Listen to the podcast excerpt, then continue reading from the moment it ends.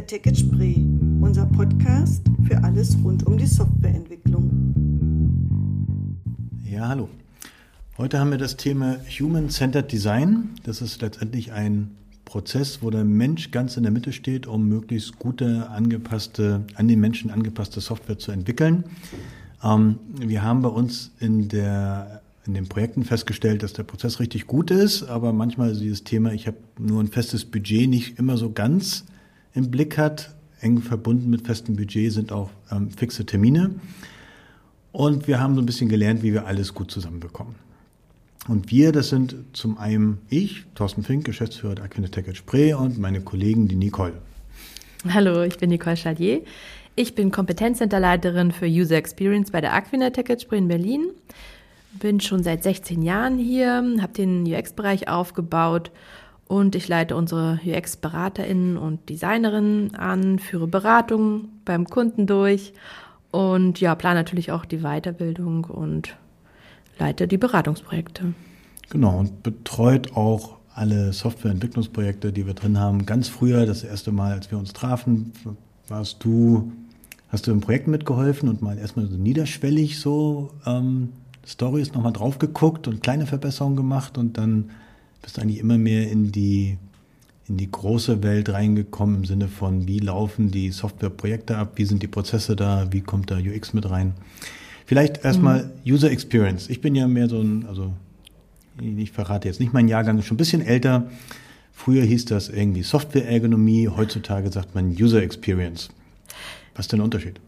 Ja, also UX, User Experience, ähm, das beschreibt eigentlich so die Gesamterfahrung, die ein Benutzer hat, während er mit einem System interagiert. Also kann ein Produkt sein, ähm, kann aber auch eine Dienstleistung sein, ähm, eine, Software, eine Website. Es umfasst eigentlich alles, einschließlich auch so visueller Gestaltung, Benutzerfreundlichkeit natürlich, Zugänglichkeit und ganz besonders natürlich auch die Emotionen der Benutzer. Der aber, aber, wenn wir jetzt User Experience mal auf die Softwareentwicklung ähm, fokussieren, siehst du irgendwie einen Unterschied zu dem, was man früher an der Universität zu klassischer Softwareergonomie gelernt hat?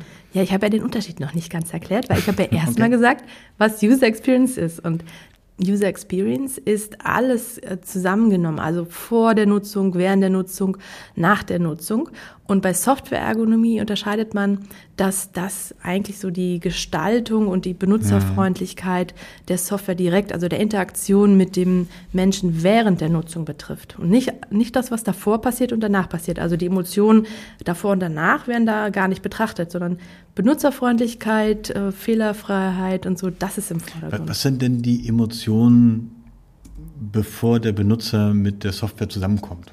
Ja, die sind ganz unterschiedlich ähm, Benut äh, Emotionen von Benutzern können sein Aufregung, dass man es überhaupt benutzen darf. Bei Consumer-Produkten zum mhm. Beispiel, da freuen sich die Nutzer natürlich extrem, wenn sie was Neues nutzen können.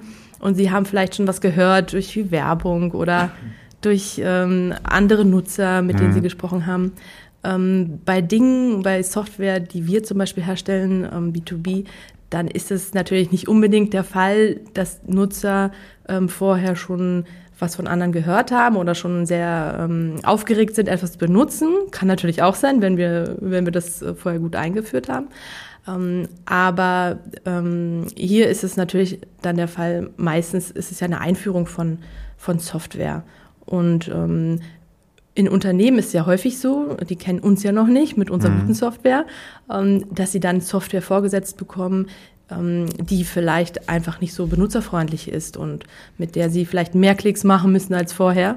Und dann ist die Emotion, mit der sie reingehen, schon negativ. Und das ist bei User Experience der Fall. Man möchte natürlich die Emotion vorher natürlich schon ähm, hochhalten und auch wenn sie rausgehen aus der Nutzung, dass sie auch sagen, ja, das ist ähm, ein super Produkt und es hat mich unterstützt, hat mir geholfen.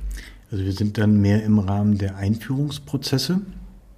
Also wie kümmere ich mich darum, dass eine Software erfolgreich ähm, so eingeführt wird, dass eine Zum hohe Akzeptanz ist? Mhm. Was würdet ihr da machen, um die Akzeptanz zu erhöhen? Ähm, man kann natürlich vorher schon Werbung im Unternehmen machen. Das ist ja ein großer äh, Bereich Change Management, mhm. wenn man in ein Unternehmen neue äh, Software einführt. Und da sollte man natürlich mit dem Management zusammen die Software gut ähm, bei den Mitarbeitern anbringen. Und äh, gibt es unterschiedliche Dinge, die man machen kann. Man mhm. könnte äh, in dem einzelnen Newsletter-Foren könnte man schon Dinge anbringen oder ähm, schon mit den, ähm, mit den Mitarbeitern zusammen in einem großen Remote oder äh, vor mhm. Ort mhm. Meeting diese Dinge besprechen und zeigen und anpreisen. Genau, das ist dann schon deutlich ein Unterschied zu dem, was ich, was ich früher unter Softwareergonomie mhm. gelernt habe. Was macht ihr denn nach der Benutzung beispielsweise? Weil du meintest es vorher, Benutzung nachher, nachher, was wären da interessante Tätigkeiten? Danach wäre interessant, ähm, natürlich auch noch Umfragen zu machen. Wie sind die Nutzer rausgekommen aus der, aus der Benutzung? Was haben sie erlebt? Wie, wie können wir darauf eingehen, wenn sie zum Beispiel negative Erfahrungen gemacht haben? Das, dafür macht mir Usability-Tests zum Beispiel oder Umfragen. Also das, das sind unterschiedliche Methoden, die man anwenden kann. Und die Ergebnisse würden dann wahrscheinlich erstens in die Wartung einfließen. Mhm. Also wie kann man die Software verändern, aber die mhm. müssten ja eigentlich dann auch in die, in die Umgebung mit einfließen. Also auch zum Beispiel, wie bereitet man Leute vor darauf, mit der Software zu arbeiten? Mhm. Wie macht man vielleicht Erwartungsmanagement und so? Das heißt, ihr seid ja dann viel mehr in, im Organisationsbereich dann unterwegs. Oder nicht viel mehr, ihr seid auch im Organisationsbereich mhm. unterwegs, zusätzlich zum Thema Softwareentwicklung. Mhm. Ja, das ist spannend. Ja, das ist ein größeres Umfeld. Also man denkt immer, das ist nur ein Teil, dass wir die Oberflächen von Software gestalten, irgendwie hübsch machen, aber es hm. gehört da viel mehr dazu. Okay. Hübsch machen klingt natürlich immer so, so, so negativ. Also so, so eine hübsche Anwendung ist ja auch nicht schlecht, oder? Ja, das ist eine hübsche Anwendung, gehört dazu. ja. Ich glaube, es hat viel mit, mit Qualitätszielen zu tun. Ja. Wir haben ja Kunden, wo es halt, wo Marketing total wichtig ist, wo Pixel genau wichtig ist, aber halt auch die anderen wo mhm. das nicht ganz so, so dominant ist. Also mein, mein Eindruck ist ja schon, dass so im Vergleich zu vor, sagen wir mal so 10, 15 Jahren, die auch die B2B, also die Geschäftsanwendungswelt sich geändert hat und die Ansprüche einer benutzbaren und auch attraktiven Oberfläche, Benutzungsoberfläche deutlich gestiegen sind. Mhm. sind auch sie auch, ja, auch in dem Business-Umfeld sind sie gestiegen. Mhm. Es startet natürlich immer mit den Consumer-Produkten und das, das, was man alles so privat erlebt, möchte man irgendwann natürlich auch mal im beruflichen Kontext haben. Und das äh, schwappt jetzt schon seit einigen Jahren rüber, genau. Mhm. Ist denn dafür jetzt auch mehr Geld vorhanden? Mhm. Das war ja früher immer so das Problem. Also als ich angefangen hatte, das musste nicht besonders benutzbar sein. Wir machen eine Schulung und ist egal, wie es ausschaut. Wir nehmen das, vielleicht noch ein paar Farben und das war's. Im Vergleich zu früher, ja, ist hm. mehr Geld vorhanden. Aber natürlich ähm, wird auf jeden, auf jeden Pfennig geguckt, wenn man das mal so noch sagen kann. Ja.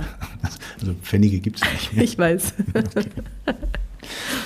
Ja, ähm, okay. Das war so ein bisschen auch, auch eine Einleitung zu den, zu den Problemen, die wir so haben also man, man hat ja immer so die voll engagierten Kollegen, die allerbeste Arbeit machen wollten und dann kommt so diese reale Welt mit, es gibt nur ein begrenztes Budget und man muss dann im Rahmen des Möglichen das Beste hinbekommen. Mhm.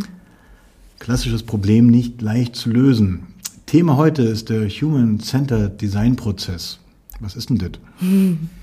Human-Centered Design, genau. Menschzentrierter Gestaltungsprozess ist so ein iterativer Ansatz, womit man Produkte, Dienstleistungen, ähm, Software allgemein ähm, oder Systeme auch gestalten kann.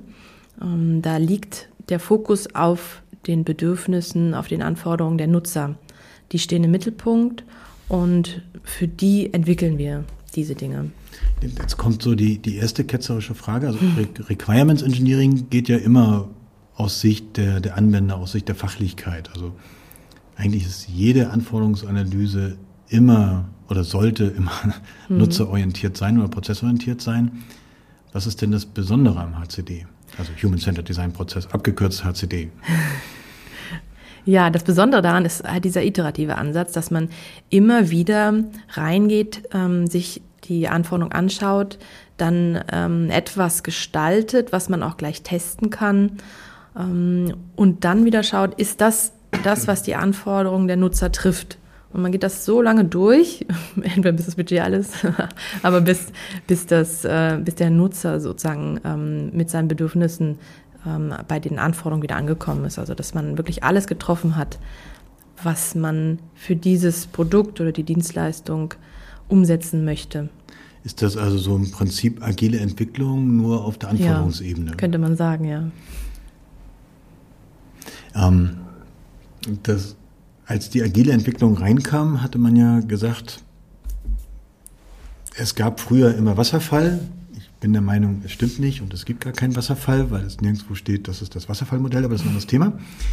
Ähm, aber es gab früher Wasserfall, die Leute haben alles einmal komplett durchdesignt und dann haben wir angefangen zu implementieren und, und ähm, dann hat man zwei Jahre später die Anwendung fertig und festgestellt, dass die Benutzer damit gar nichts anfangen können, weil das doch alles nicht stimmt.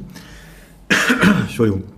Wenn man jetzt quasi in einem agilen Ansatz doch erst alles spezifiziert und es dann erst der Entwicklung rüberschmeißt, hat man dann nicht die gleichen Probleme, die man früher beim Wasserfall auch hatte? Und es gibt keinen Wasserfall. Ich nenne es jetzt einfach mal, also ich nenne es jetzt mal Wasserfall. Ja, hätte man. Ähm, das machen wir ja auch nicht bei uns. Also was wir machen, ist natürlich eine erste Analysephase bei der wir bestimmte Anforderungen und so ein Grundgerüst uns erstmal schaffen. Also was ist das überhaupt für eine Domäne? Ähm, ähm, wo befinden wir uns? Was sind da für Zielgruppen? Was machen die Nutzer? Mhm. Wenn wir dieses Grundgerüst haben, dann können wir auch anfangen und ähm, erstmal die ersten äh, Szenarien und so übermitteln, mit denen die Entwicklung dann auch starten kann. Also wenn wir keine ähm, Analysephase vorher hätten, dann wird es so aussehen, ja, schmeißt uns mal ein paar Wireframes rüber, wir wollen jetzt anfangen, was zu entwickeln. Mhm. Und auf welcher Basis sollten wir denn etwas gestalten? Nur auf Basis von unseren äh, Usability-Kriterien bekommen wir kein branchen- oder domänenspezifisches ähm, Fachwissen her. Also das, das bekommt man nur über einen kleinen Teil Research. Wie viel Zeit braucht ihr da so als Vorlauf, bis man quasi etwas eine Entwicklung geben kann? Also was macht der da normalerweise? Ist ganz unterschiedlich, aber ich, ich würde sagen zwei bis vier Wochen. Ähm, mhm. Dann hat man schon eine ganz gute Basis, ähm, auf der man überhaupt aufbauen kann. Mhm. Und die Herausforderung wird ja dann auch sein, die Ergebnisse aus der Entwicklung, die laufen ja dann auch agil ab, mhm. da gibt es Reviews, da gucken Leute drauf die muss man ja dann auch einfließen lassen in den HCD, oder? Genau, ja. Dann haben wir Design-Sprints, die wir durchführen. Das heißt, wir haben immer einen ähm, Sprintlauf vorher, bei denen wir die mhm. Anforderungen erstmal heben und dann schon einige Sachen skizzieren, je nachdem, welche Methoden wir ausgewählt haben, Low Fidelity, High Fidelity. Und ähm, diese Ergebnisse kommen dann direkt in die Entwicklung. Und wenn die dann entwickeln, unterstützen wir noch. Ähm, wenn irgendwelche Fragen auftreten und machen dann unseren zweiten Design-Sprint. Wie habt ihr denn die Schnittstellen zwischen den HCD-Iterationen und den, das ist ja meistens bei uns Scrum oder Scrum-ähnlichen Iterationen aufgebaut? Da verstehe ich die Frage noch nicht ganz genau. Was ja, Scrum hat ja so ein Backlog-Refinement. Hm. Klingt ja so, als müsste es irgendwie ins Backlog-Refinement ah, ja. reinkommen. Hm. Ja, es gibt natürlich auch ein Backlog für die UX-Aktivitäten. Mhm.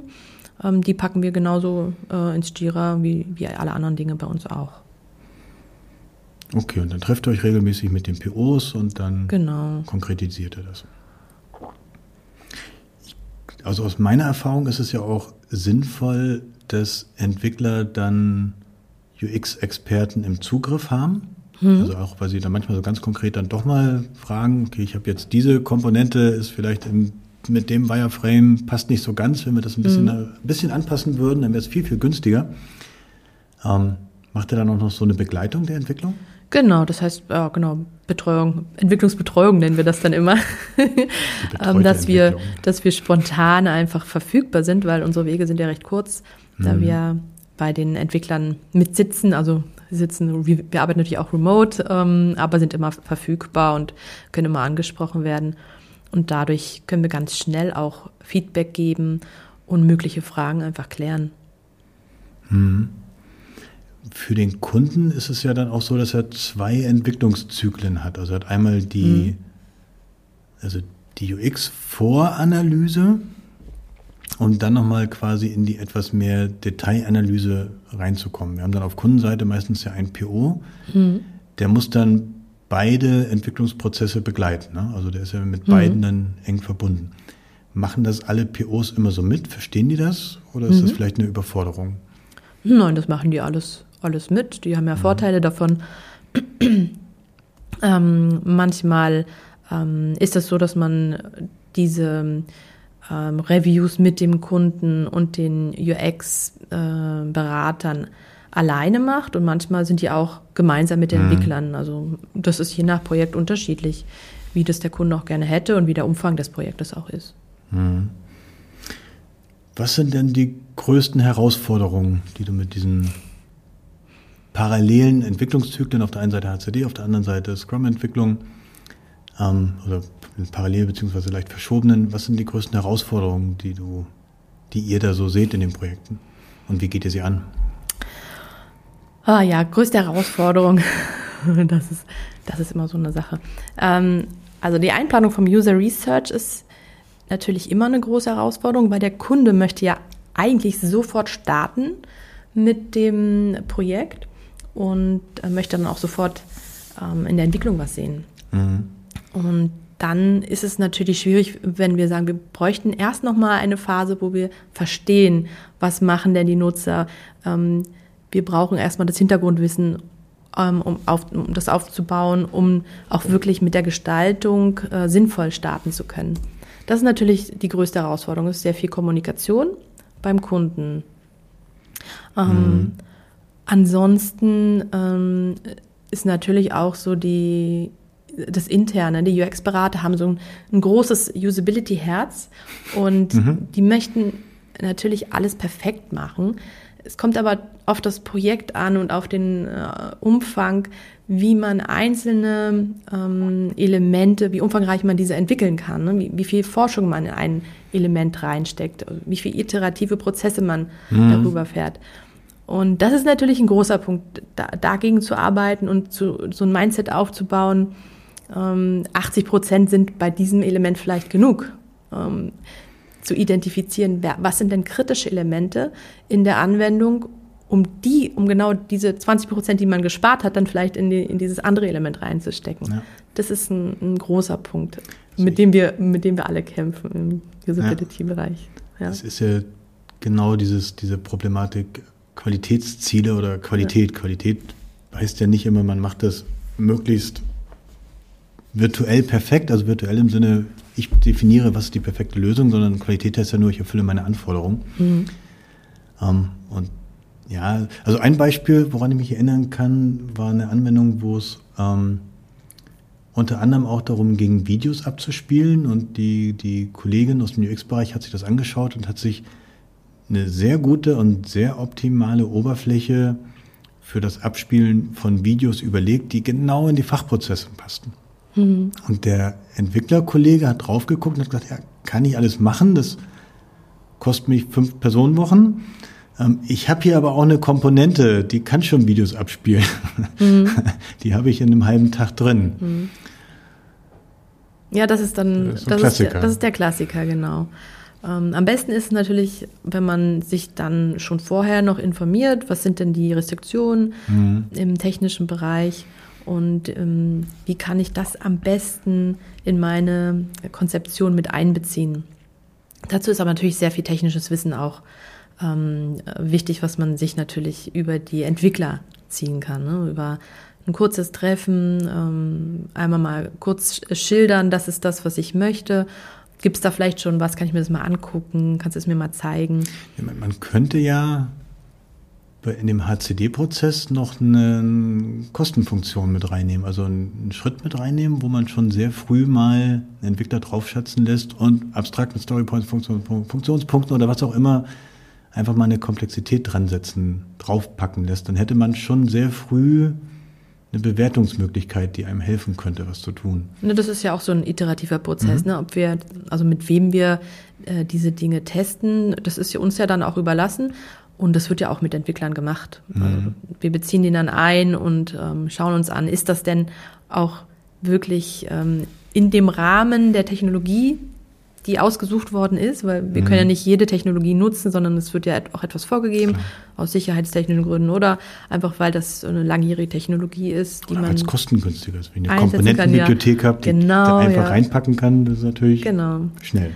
Und da müssen wir natürlich schauen, ähm, passen wir da Dinge nur an Mhm. ähm, und können wir denn diese kritischen Dinge, die ich eben erwähnt habe, die für uns als ähm, äh, Element identifiziert worden ist, was der Nutzer wirklich anders haben muss, weil er anders, es anders bedient, können wir das ändern. Jetzt kennen wir es ja schon aus den Scrum-basierten Entwicklungsprojekten, dass wenn man ein festes Budget und bei dem Kunden zumindest auch eine feste Erwartung von ähm, Inhalten, von Anforderungen hat, die umzusetzen sind, dass das m, herausfordernd ist. Und dann kommen wir ein Thema agiler Festpreis, was letztendlich auch nur so eine Art verkapptes Aufwandsding ist. Also letztendlich braucht man eine gute Steuerung, man muss ein, das Budget im Blick haben und immer mal wieder entscheiden, was ist einem wie wert. Ähm, die Grippewelle ist hier rum, aber ich glaube, ich bin nicht ansteckend. Das wäre gut. Genau. Ähm, wenn du jetzt zwei Prozesse, zwei Entwicklungsprozesse hast, die miteinander verschränkt sind, aber wahrscheinlich ein Gesamtbudget, wie schafft man es denn da erstens im Budget zu sein und zweitens aber auch ähm, Termine einzuhalten? Das ist natürlich sehr gute Planung auch vom PO nötig, ähm, die Verschränkung dadurch. Und Ich muss muss gleich mal einhaken. Also Ja. POs sind ja häufig bei uns auf Kundenseite. Ähm, und meine, meine Erfahrung ist, dass sie nicht immer so genau unsere Budgets, die Entwicklungsbudgets im Blick haben. Deswegen ja meistens ein meinte Proxy eigentlich unseren. PL. Ah, okay. ich meinte unseren PL. Ah, jetzt wird es interessant, weil PL und Scrum und so haben wir eigentlich nicht. Also das, was wir meistens als Proxy-PO ranhängen. Mhm.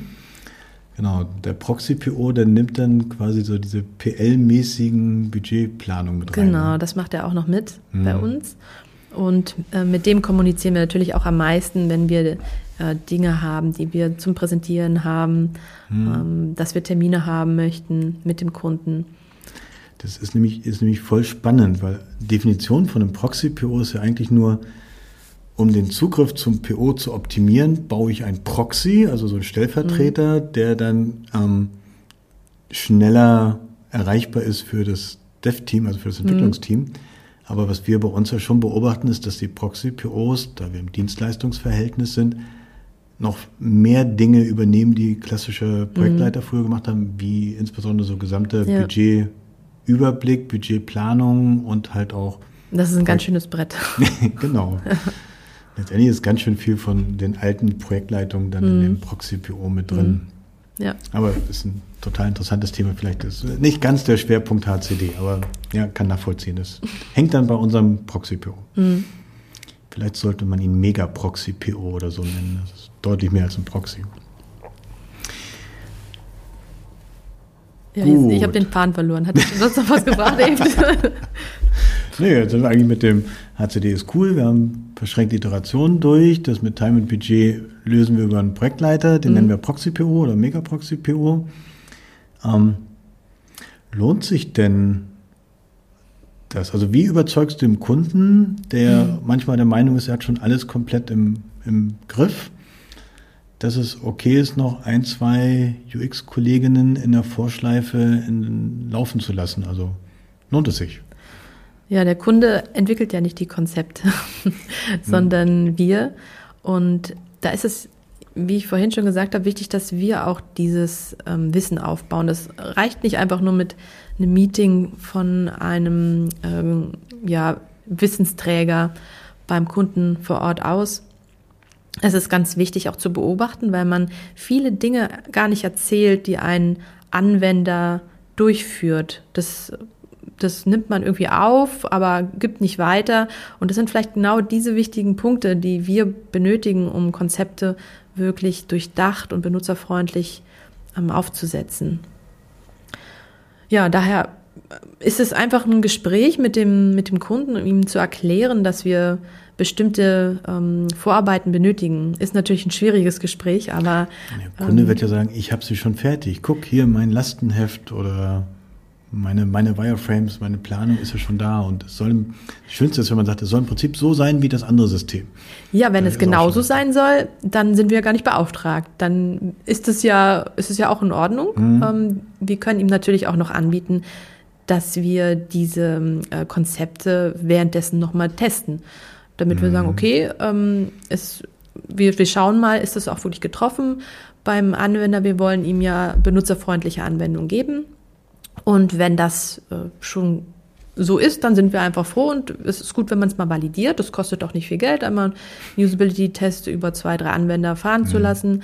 Ähm, kann man äh, meistens jetzt auch schon remote machen, muss man nicht mal vor Ort hinfahren. Und dann ist der Kunde auch auf der sicheren Seite. Das kann man ganz früh schon machen über die ähm, ersten ähm, Prototyping-Konzepte, die man macht. Ähm, da, ja, verliert er nichts. Wer gewinnt nur etwas? Ja, ja, ja. Also was, was ich so ein bisschen, also es hängt ja immer von, von dem Kunden ab. Also es gibt ja, halt Kunden, die sehr, die sehr, modern sind, die, bei denen ist das UX schon komplett gesetzt und mhm. die wollen das alles haben, die fordern das auch ein. Mhm. Und dann gibt es halt die Kunden, die vielleicht mehr ausschreibungsorientiert sind, mehr, also, also im Sinne jetzt von mehr mit Budgetplanung arbeiten auch müssen, intern mhm. Und mit Terminplanung alles hinzubekommen, die dann mehr so in Richtung Lastenheft unterwegs sind. Mhm. Und da habe ich so ein bisschen die Erfahrung gemacht, wenn man das einfach sagt, das ist Teil der, Fein, der, der Feinkonzepterstellung. Das ist einfach ein Anforderungsanalysevorlauf, wo ein Feinkonzept erstellt wird. Und da wir das ähm, so machen wollen, dass wir gut reagieren können auf Erkenntnisse, machen wir das in kleinen Schritten, die miteinander verschränkt sind. Das habe ich auch schon festgestellt. Dann, dann läuft das durch. Ah, okay, wir machen ein Feinkonzept, das verstehe ich. Macht man immer so. Ja, aber es kommt auf den Kunden drauf an. Wie ja. du schon gesagt hast, ja. es ähm, ist unterschiedlich. Und manche wollen es wirklich nicht. Und das muss man dann auch akzeptieren. Das ist klar. Ähm, ein anderes interessantes Spannungsfeld, was, was ich immer so, so mitkriege, nicht in allen Projekten, aber so in manchen, ist, dass so im Bereich UX es ja auch die, die klassische Agentur gibt, also die mhm. sehr schnell Analysen machen kann, ähm, die auch schnell User Research machen kann und die halt dann auch schnell Umsetzungskonzeptionen mhm. geben kann, die dann an die Entwicklung weitergegeben werden. Und Erfahrung, die wir ja dann gerne haben, ist, dass wenn man die die Agentur als Firma, Organisationseinheit und als Auftrag trennt von der Entwicklung, die Interessen auch nicht komplett aligned sind und gerne dann was entwickelt, also was von der Agentur erstellt wird an mhm. Konzeptionen, mhm. was sich so dann doch nicht so umsetzen lässt, auch weil das nicht iterativ damit verzahnt ist. Das ist Wasserfall, was du vorher meintest. Das mhm. ist ja eigentlich genau der Fall. Wenn vorher jemand etwas gestaltet, ohne komplett den ganzen Prozess mit einzubeziehen. Mhm. Ja, das gibt es. Ähm, und dann arbeiten wir natürlich sehr eng mit den Agenturen zusammen. Es ist ja. ganz wichtig, eine gemeinsame Vision dann zu haben, das gemeinsame Ziel, ähm, worauf wir dann hinarbeiten. Und dann müssen natürlich einige Dinge auch nochmal neu konzipiert werden, wenn sie nicht in die ähm, Technologie reinpassen, weil nicht alle Konzepte können immer gleich umgesetzt werden in den Technologien. Ne? Wie du ja. schon meintest, es gibt Komponentenbibliotheken und so weiter. Das ist dann schon schwierig, alles komplett individuell ja. zu gestalten. Und da stelle ich auch fest, dass Kunden mit ihrer Erfahrung dann manchmal auch ähm, nicht ganz glücklich sind, weil wenn sie bei uns ranfragen, wo wir so ein HCD kombiniert mit den Entwicklungen mhm. haben, laufen haben und da kommt eine neue Idee und ein Change auf, dann ist es ja bei uns häufig so, dass es erstmal durchgeguckt wird, fachlich, ob das so passt. Und dann wird auch nochmal mit den Entwicklern drüber gesprochen und dann kommen meistens auch nochmal neue Erkenntnisse, weil mhm. die Entwickler dann doch interessanterweise immer noch ganz viel fachliche Zusatzwissen mhm. haben, gerade meistens so in den Edge Cases, die man dann so ganz oben dann doch nicht hat. Und das dauert alles ein bisschen länger und wird dann immer alles ein bisschen komplizierter, während so eine klassische Agentur dann doch meistens schneller ist. Ja, aber die entwickeln ja nicht mit. Genau, aber Das beim Kunden kommt es an, auf der einen Seite langsam und kompliziert und auf der anderen Seite hat man schnell eine Lösung. Mhm. Aber die muss ja dann auch überarbeitet werden. Wenn die Kunden diese Erfahrung mit den Agenturen häufiger gemacht haben, dann wissen sie das ja. Wenn sie das natürlich noch nicht haben, dann laufen sie da das erste Mal rein und dann wundern sie sich, warum das jetzt beim nächsten Schritt nicht so einfach geht.